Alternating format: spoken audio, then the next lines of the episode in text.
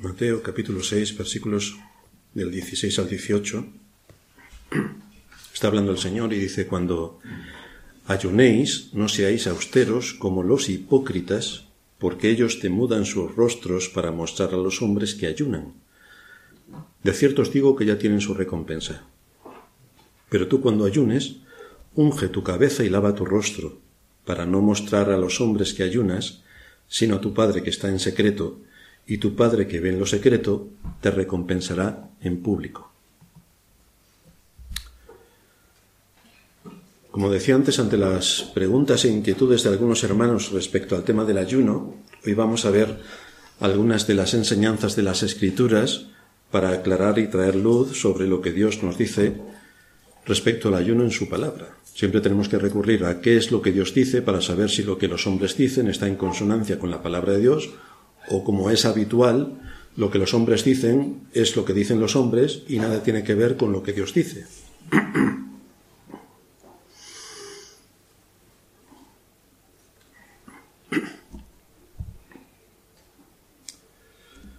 Hoy voy a ir más lento también.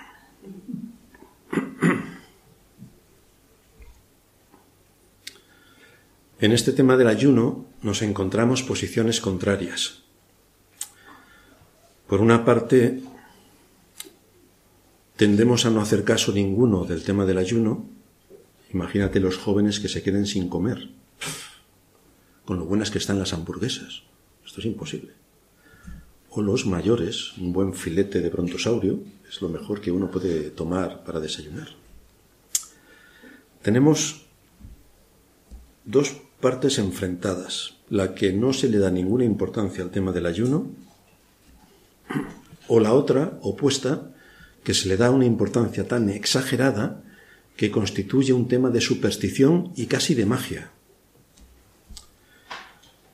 Viene a ser algo así como un chantaje a Dios para que a cambio de mi ayuno Dios me dé algo.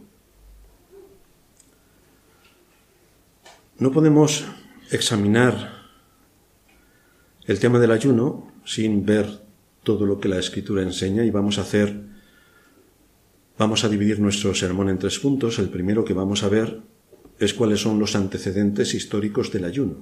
¿Cuándo empieza el ayuno? ¿Es un mandato de Dios el ayuno?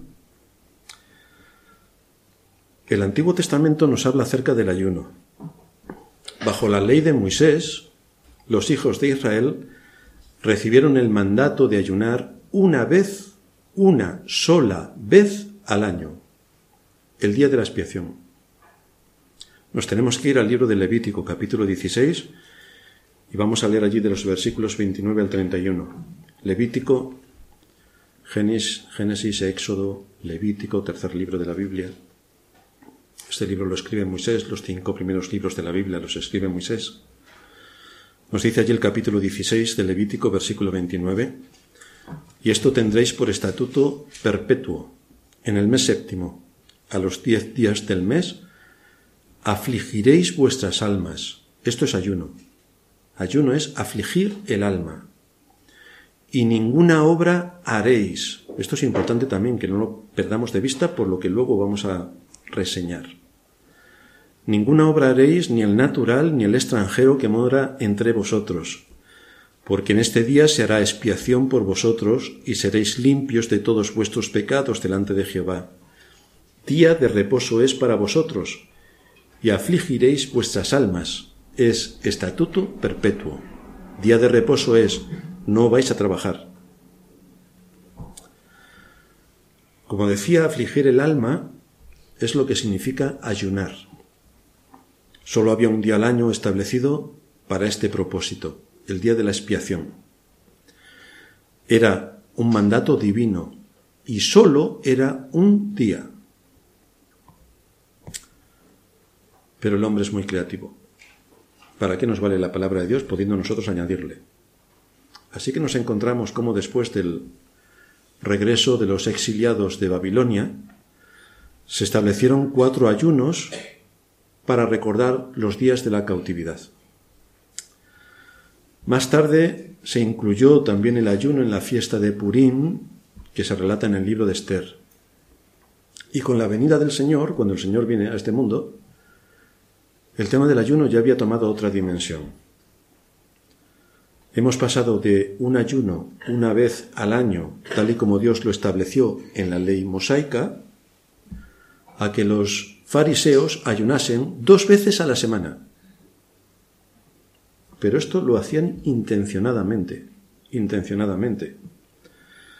Dios nunca, como vemos, mandó tal cosa, pero ellos lo hacían para mostrar su grado de santidad. Qué espiritual soy. Fijaos, el Señor me dice que esto lo tengo que hacer una vez al año. Pero yo soy tan espiritual y tan santo que lo voy a hacer dos veces a la semana. Así voy aportando más acerca de lo que tiene que ver con mi salvación y soy más santo. Pero no solamente ah, ayuno dos veces a la semana, sino que además voy a expresar el tema de una manera que todos vean lo santo que soy. Ayuno dos veces a la semana y todo el mundo lo puede ver. El propósito de los fariseos, y es la denuncia que hace el Señor, es ser vistos por los hombres y ganarse una reputación de santidad. ¿Quién como los fariseos? Pero no había una motivación justa delante del Señor para llevar a cabo el ayuno. No estaban afligiendo el alma, estaban simplemente exponiendo que eran santos, según su parecer.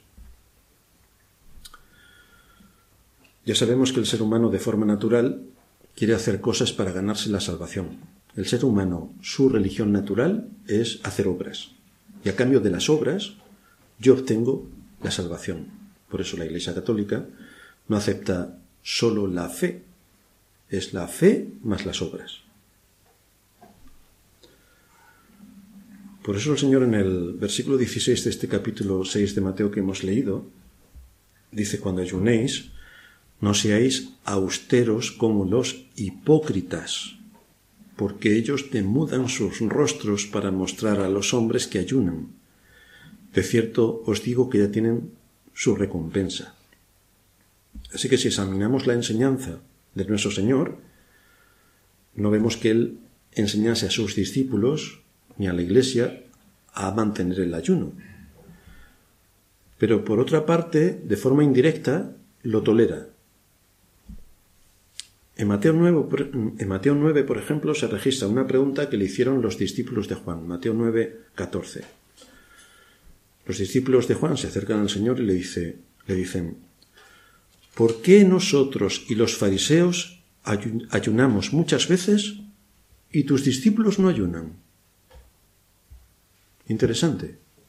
Pero si vosotros decís que lleváis la razón y tú dices que eres el Hijo de Dios, ¿por qué no mantienes esta práctica de santidad? Porque todo el mundo sabe que cuanto más ayunes, eres más santo. Y entonces el Señor les dice, ¿acaso pueden los que están de bodas tener luto entre tanto que el esposo está con ellos? Pero vendrán días cuando el esposo les será quitado, y entonces ayunarán. ¿Qué estaba queriendo decir el Señor? El motivo del ayuno real es para dedicarse concentradamente a estar más cerca de Dios, a conocer más de Dios, a leer más su palabra, a meditar en su palabra y por supuesto a orar de una manera prolongada. ¿Qué necesidad tenían los discípulos de ayunar y estar más en comunión con Dios si Cristo estaba con ellos? Estaban de bodas. Cristo estaba con ellos. Cuando Cristo no estuviera, entonces habría que ayunar. Pero ¿por qué iban a ayunar estando el Dios eterno presente en medio de su pueblo? Esta es la idea que le está transmitiendo el Señor a los discípulos de Juan el Bautista y a los fariseos. De hecho, si estos judíos hubieran sido mejores estudiantes de las escrituras, vemos que la ignorancia de la escritura es general a todas las épocas. Y aquí estos discípulos de Juan deberían haber sido más instruidos en las escrituras. Y habrían sabido que el único día para el ayuno era el día de la expiación, ninguno más. Entonces, si la escritura enseña eso, ¿por qué ellos siguen la tradición y no las escrituras? Esto es lo que también siempre nos vamos a encontrar. Es que siempre lo hemos hecho así. Pues estupendo. Pero ¿qué dice Dios? ¿Qué dice Dios en su palabra? Por otra parte, ¿qué tipo de ayuno realmente está pidiendo el Señor? Esto es como la circuncisión. El Señor dice, no os circuncidéis como lo hace generalmente el pueblo de Israel, el niño a los ocho días. Circuncidad más bien vuestro corazón. Esta es la circuncisión verdadera. Y con el ayuno está diciendo exactamente lo mismo. En el texto que leíamos de Isaías 58, versículos 6 y 7, no es más bien el ayuno que yo escogí desatar las ligaduras de, impiedad. Estamos llenos de pecado. ¿Qué tenemos que hacer para liberarnos del pecado? Soltar las cargas de opresión, todo lo que nos somete, dejar ir libres a los quebrantados, los que están sometidos también al pecado, y que rompáis todo yugo, y se está refiriendo al pecado. No es que partas tu pan con el hambriento, y a los pobres errantes albergues en casa que cuando veas al desnudo lo cubras, y no te escondas de tu hermano, es decir, que puedas tener buenas relaciones con tus semejantes, que ames a tus semejantes. Dice Matthew Henry comentando ese texto de Isaías, el ayuno es un día para afligir el alma. Si no expresa un verdadero pesar por el pecado y no fomenta el abandono del pecado, no es ayuno. Estos profesantes guardaban los ayunos fijados en las fiestas, pero abrigaban el orgullo, la codicia y las pasiones desordenadas. Ser generoso y misericordioso es más aceptable para Dios que el ayuno, que sin dichos elementos es vano e hipócrita. ¿Para qué ayunáis? ¿Para qué ayunáis? dice el Señor. También habla de esta manera Zacarías en el capítulo 7, a partir del versículo 5.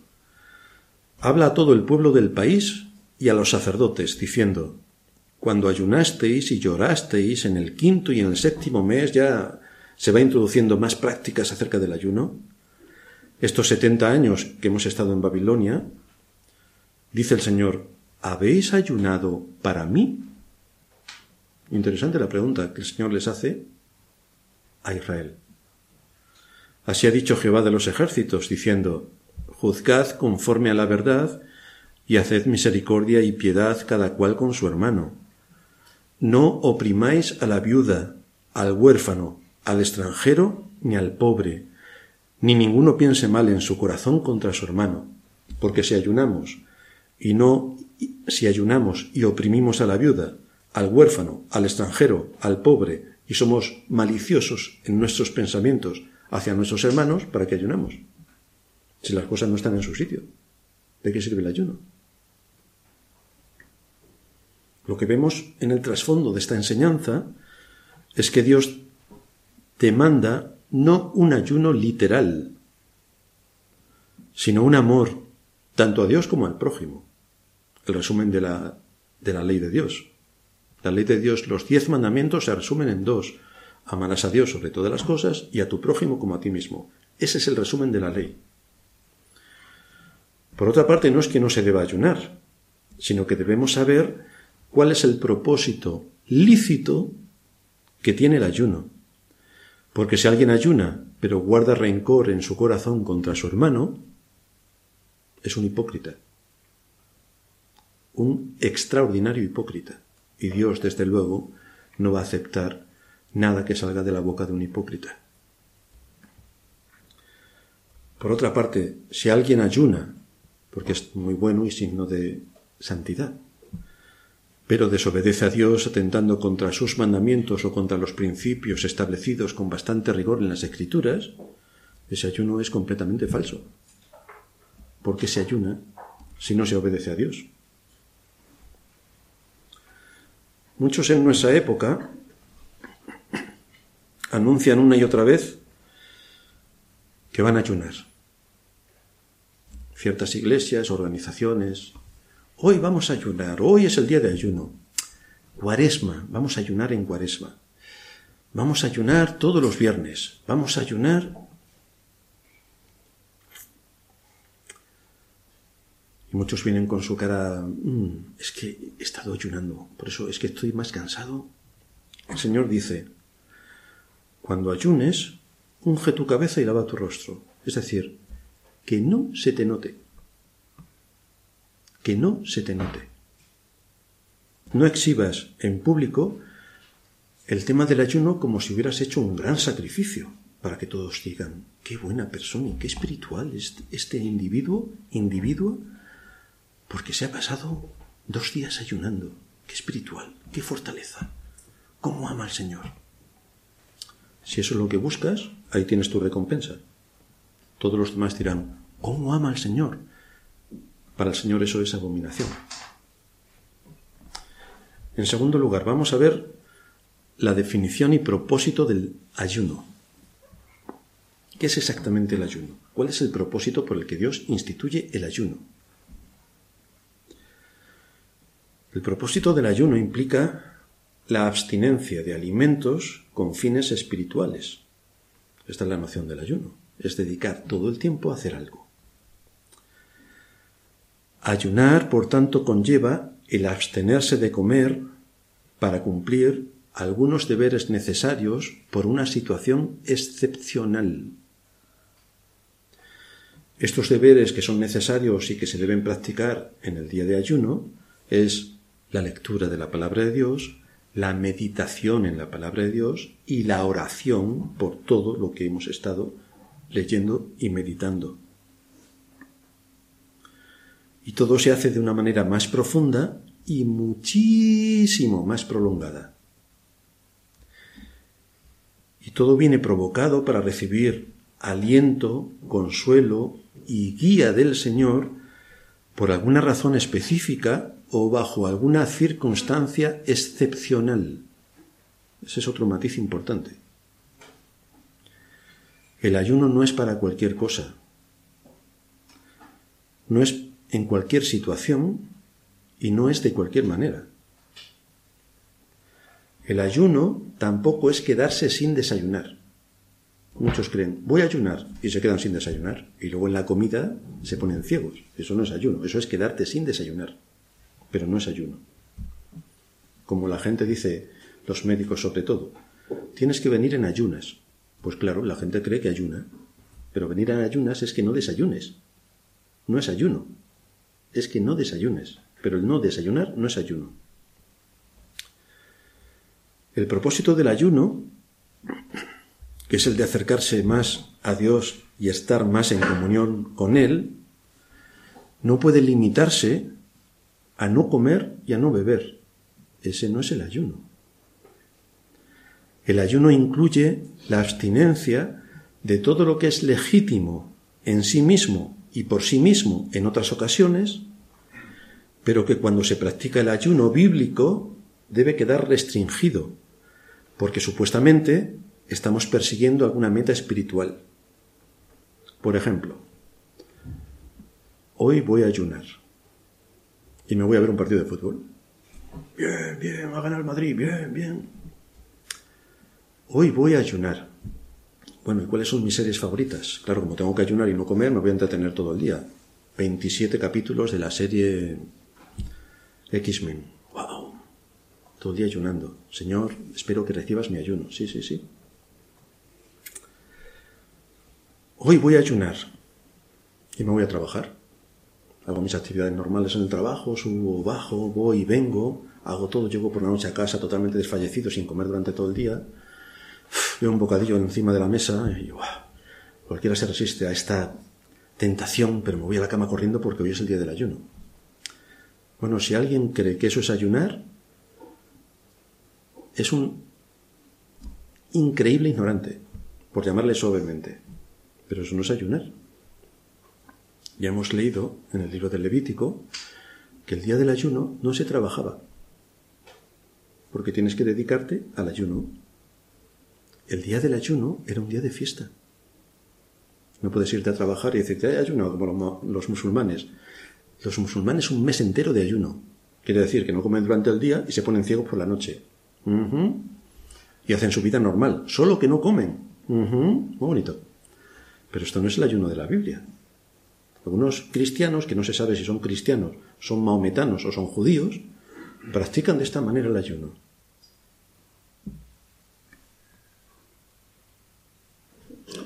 El ayuno, como su palabra indica, y la hemos leído en Levítico, es afligir el alma. Es centrarse en Dios a través de los medios de gracia. Por eso el día en el que el Señor instituye el ayuno en el Antiguo Testamento es un día de fiesta para toda la nación. En este día afligiréis vuestra alma, por estatuto perpetuo. Es fiesta. Si tienes que ir a trabajar, no puedes concentrarte en lo que es tu obligación. Si te entretienes viendo películas, el fútbol, o te vas a casa de un amigo o haces tu vida normal, eso no constituye el asunto principal del ayuno. Simplemente ese día no comes. Pero nada más, no hay absolutamente nada más que estés haciendo. Por cierto, de vez en cuando no comer también está bien, que no aguante. Entonces, hay muchas mujeres, sobre todo, que se pasan un día o dos sin comer. Pues estupendo. Si hacen los hombres lo mismo, mejor todavía. Pero eso no es ayuno, no es el ayuno bíblico. Es un día de recogimiento para leer la Biblia, para meditar y para orar.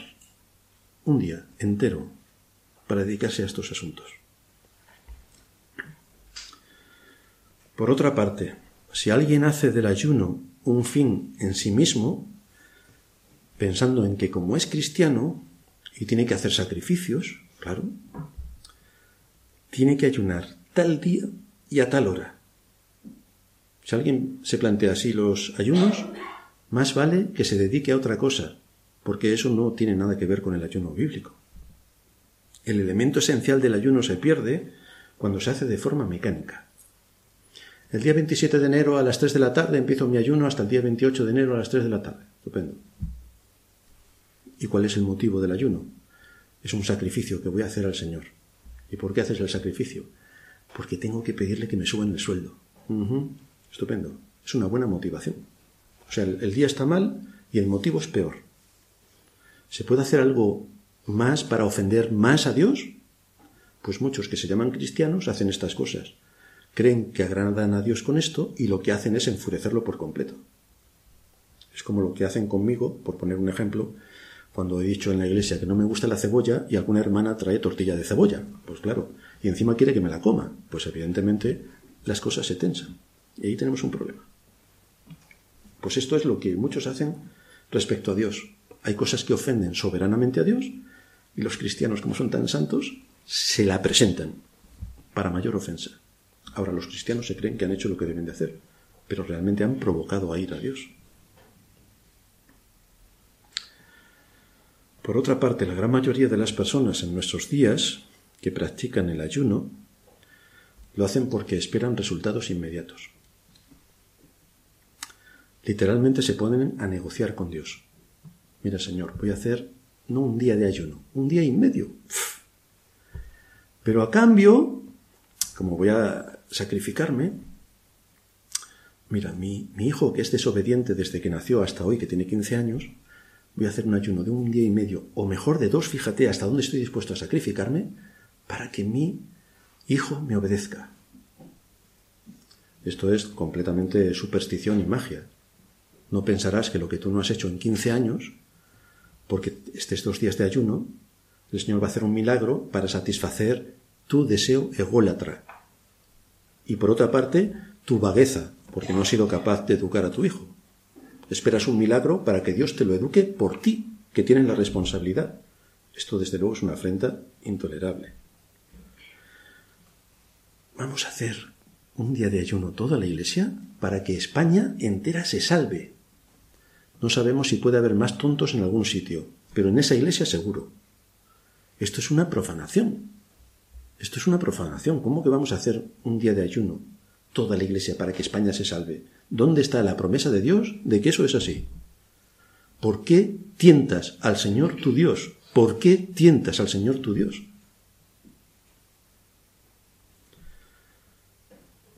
Cuando uno hace y lleva a cabo el ayuno con el propósito de que Dios le dé lo que su sacrificio está demandando, entonces intuye que la soberanía de Dios se concentra en hacer la voluntad del hombre. Tú pide por esa boquita, haces ayuno dos días, tres días o uno, dependiendo de lo grande que quieras el deseo, y aquí está Dios para darte lo que tú pidas. Solo ayuna. Ayunas y yo te doy, ayunas y yo te doy, ayunas y yo te doy. Ser más perverso en el planteamiento es difícilmente imaginable. Pues aquí tenemos a muchos cristianos que utilizan el ayuno con este propósito, con comerciar con Dios. Yo ayuno y tú me das. Imagínate si esto lo captan los jóvenes. Voy a ayunar tres días por un iPhone 17. Pues tenemos a todos los jóvenes ayunando siete veces a la semana. Claro. Pero los mayores no están exentos de pedir otras cosas que están completamente alejadas de la voluntad de Dios. En el momento en el que alguien dice, como hago un ayuno, Dios me va a dar aquello, lo que el pecador está diciendo, porque no tiene otra palabra que le defina más, es que él quiere controlar la voluntad de Dios. Así que la oración de hágase tu voluntad en los cielos, en la tierra como se hace en los cielos, en mi caso particular no vale. Dios tiene que hacer mi voluntad, porque para eso ayuno. Entonces canjeo. Esto es como los puntos de la Becrem. Canjeo mis puntos por la voluntad de Dios. A ver cuántos puntos hago con mis ayunos y luego los canjeo por peticiones que le pido a Dios. La Biblia habla clarísimamente respecto a esta enseñanza, con bastante firmeza. Nunca se debe ayunar para conseguir resultados a fin de satisfacer nuestros deseos o nuestros intereses. Jamás. Con Dios no se negocia. Dios no está obligado a concedernos nada, nada, ni siquiera la salvación. Y todo lo que nos concede es de su pura gracia, de lo que Él quiere, no de lo que nosotros queremos. Lo que nos enseñan las escrituras es que Dios escucha el corazón contrito y humillado. Pero quien se acerca con un corazón pidiéndole a Dios que a cambio de su sacrificio de ayuno le conceda sus deseos, lo que está demostrando es que tiene un corazón egoísta y lleno de soberbia.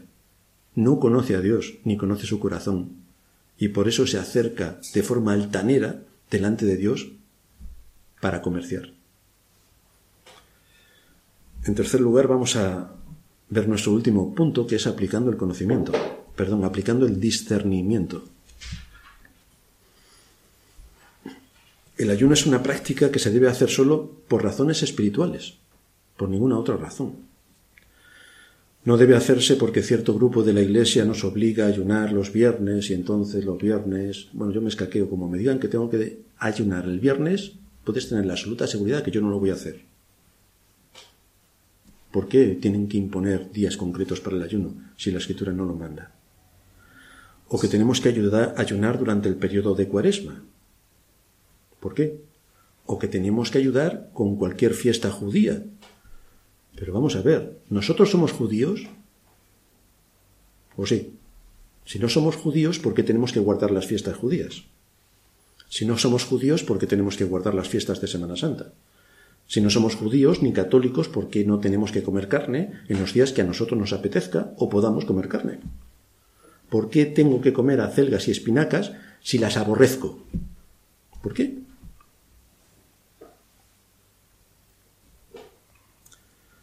Tenemos que disciplinar nuestra vida para conocer a Dios y saber qué es lo que Dios nos dice en su palabra. No para dejarnos llevar por la moda de pensamiento de nuestra época que está mezclada entre religión, paganismo y superstición, y aquí tenemos un auténtico jaleo con todo lo que debemos creer y hacer. La Biblia es nuestra regla de pauta y conducta. Tenemos que ir a las fuentes para saber si lo que estamos haciendo como cristianos que somos ¿Viene enseñado por la palabra de Dios o no? Debo disciplinarme a mí mismo generalmente y debo ayunar solamente cuando haya una situación excepcional para hacerlo. Situación excepcional. Y cuando lo haga, ese día se queda completamente en blanco para hacer ningún otro tipo de actividad. Es un día para el ayuno. Me tengo que centrar en lo que es el ayuno.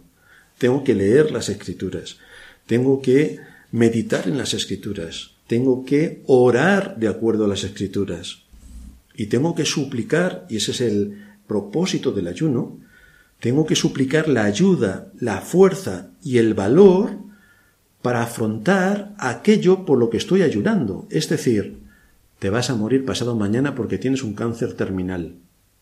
No ayunamos para que Dios nos cure del cáncer terminal. Ayunamos para que Dios nos dé consuelo y valor para afrontar ese paso. Ese es el ayuno. No es para peticiones materiales de grandeza. Es para que Dios nos dé su consuelo, su guía y valor para afrontar una situación. ¿Cómo puedo aplicar el discernimiento para practicar el ayuno? Hay una manera equivocada que curiosamente es la que más se usa. Lo decíamos al principio, llamar la atención. Mucha gente en muchas iglesias llama la atención sobre el ayuno. El Señor ya hemos visto lo que nos dice acerca de las personas que llaman la atención sobre el ayuno. Es evidente que al hacerlo de esta forma, llamando la atención, la gente a los que el Señor se está refiriendo de los fariseos y los discípulos de Juan, la gente se da cuenta de que realmente esa persona está ayunando. Fijaos que no se lavaban la cara, ni se ungían la cabeza, es decir, es como si nosotros, después de haber dormido toda la noche, salimos completamente despeinados, sin afeitar, aunque ahora es la moda, y sin lavarnos la cara. Y claro, cuando alguien nos ve, nosotros le decimos, es que he estado ayunando. Fijaos qué santo soy. Otros iban más, más lejos. Es que a propósito se echaban ceniza sobre ellos porque era una señal de duelo y de dolor. Entonces, para manifestar que realmente habían estado ayunando, ponían ceniza sobre sus cabezas, que vamos, era todo un espectáculo, pero así mostraban que realmente eran muy espirituales. Bueno, no como tú, que eres un pecador. Ellos eran muy espirituales. Deseaban llamar la atención hacia el hecho de que estaban ayunando. Pero realmente eso es la evidencia de que estamos delante de un ególatra. Lo que quiere es que los demás vean lo que él es. Es egoísmo absoluto, es egolatría. Nuestro Señor condena completamente esa conducta. El hecho de que hagamos del ayuno algo para llamar la atención sobre nosotros mismos. Realmente condena la conducta de que hagamos o, o llamemos la atención sobre nosotros mismos cuanto más usando perversamente aspectos que tienen que ver con el espíritu para mostrarnos de una manera más espiritualoide delante de los demás. Ocurre igual que con el diezmo. Imaginaos que cuando vamos a pasar la ofrenda, alguien saca su billetera, saca un fajo de billetes y hace rata delante de todos y los pone en la ofrenda. Nunca nos ha ocurrido, ¿eh? Pero diríamos, ¡wow! Ya tiene su recompensa. Todos hemos dicho, ¡wow! Ya está recompensado. Pero el Señor no le va a recompensar. Ahora, también tenemos el otro extremo. Las personas que vienen y dicen, bueno, el Señor ya conoce mi corazón y sabe que soy muy generoso. Y pasa la ofrenda y ya está. No, no pone ni un céntimo. No se vaya a arruinar. Entonces el Señor sabe que esa persona es muy generosa, pero la Iglesia no. Entonces un término medio entre la ostentación y el ridículo está bastante aceptable. Y eso es lo que el Señor nos está pidiendo. O sea, usa el sentido común y mira cuál es la forma correcta de honrar a Dios, de adorar a Dios y en este caso de guardar el ayuno. ¿Debemos practicar el ayuno? Es la pregunta que nos quedaría. Por supuesto, hermanos, mañana vamos a empezar toda la semana ayunando. ¿Debemos practicar el ayuno? Esto es un asunto que tiene que ver a nivel personal. Cada uno sabe las circunstancias extraordinarias a las que se puede someter y si necesita realmente el ayuno. Pero son para casos excepcionales, con un propósito específico, y no para llamar a toda la iglesia para que todos hagan no sé qué, porque a mí me ha pasado. Mm, no. Hay algunos casos en el Nuevo Testamento donde los creyentes ayunaron. Fijaos el contexto. Hechos capítulo 14 versículos 22 y 23. Confirmando los ánimos de los discípulos, exhortándoles a que permaneciesen en la fe y diciéndoles, atención, es necesario que a través de muchas tribulaciones entremos en el reino de los cielos. La gente piensa que solamente esto tenía que ver con los romanos que les perseguían. Como hoy no hay romanos, no tenemos tribulaciones, pero no, estos son los enemigos del alma, que existieron antes de que el imperio romano estuviera, se hundió el imperio romano y los enemigos del alma siguen existiendo. Estos son los enemigos del alma. Es necesario que a través de muchas tribulaciones entremos en el reino de los cielos, es decir, vamos a tener batallas continuas.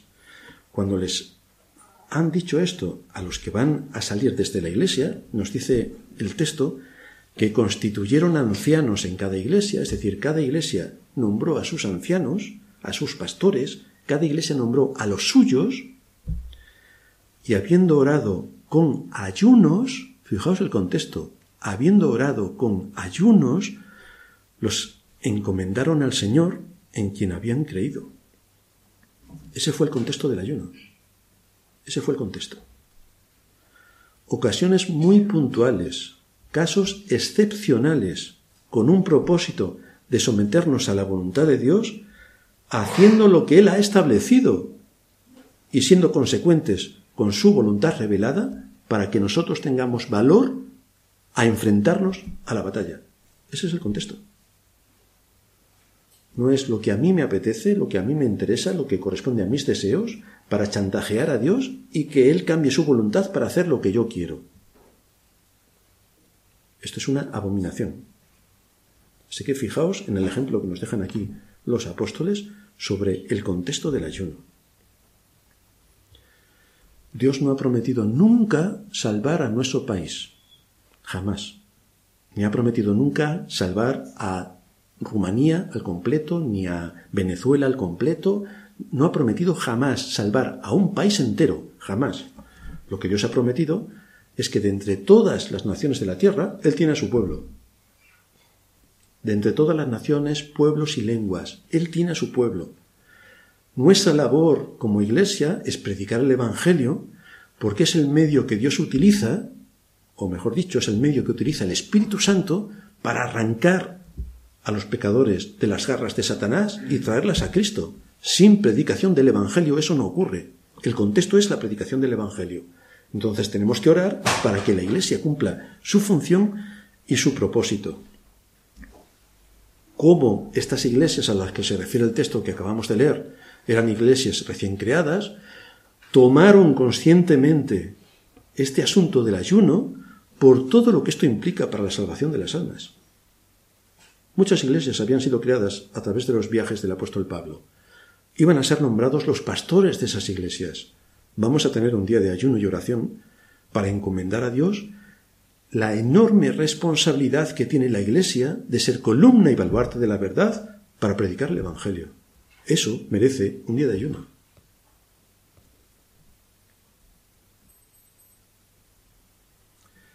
Como conclusión, ¿qué podemos decir?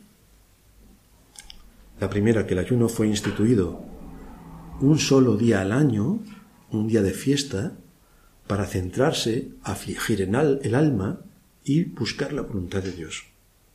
En segundo lugar, no fue establecido para que los demás vieran lo espirituales que algunos que practicaban el ayuno aparentaban. En tercer lugar, no es un medio para negociar con Dios. En cuarto lugar, no es lícito si seguimos con nuestras actividades habituales asumiendo que el ayuno es sólo quedarse sin comer. Y en quinto lugar, no puede ser practicado según nuestros deseos o sobre promesas que Dios jamás ha dado. El ayuno requiere recogimiento. Tiene que ser con un objetivo excepcional. Hay que apartarse de todo y centrarse en la lectura de la palabra de Dios, en la meditación de la palabra de Dios y dedicar mucho tiempo a la oración. Todo con el propósito de conocer más a Dios aceptar su voluntad y suplicar que nos dé las fuerzas que necesitamos para la batalla a la que nos enfrentamos.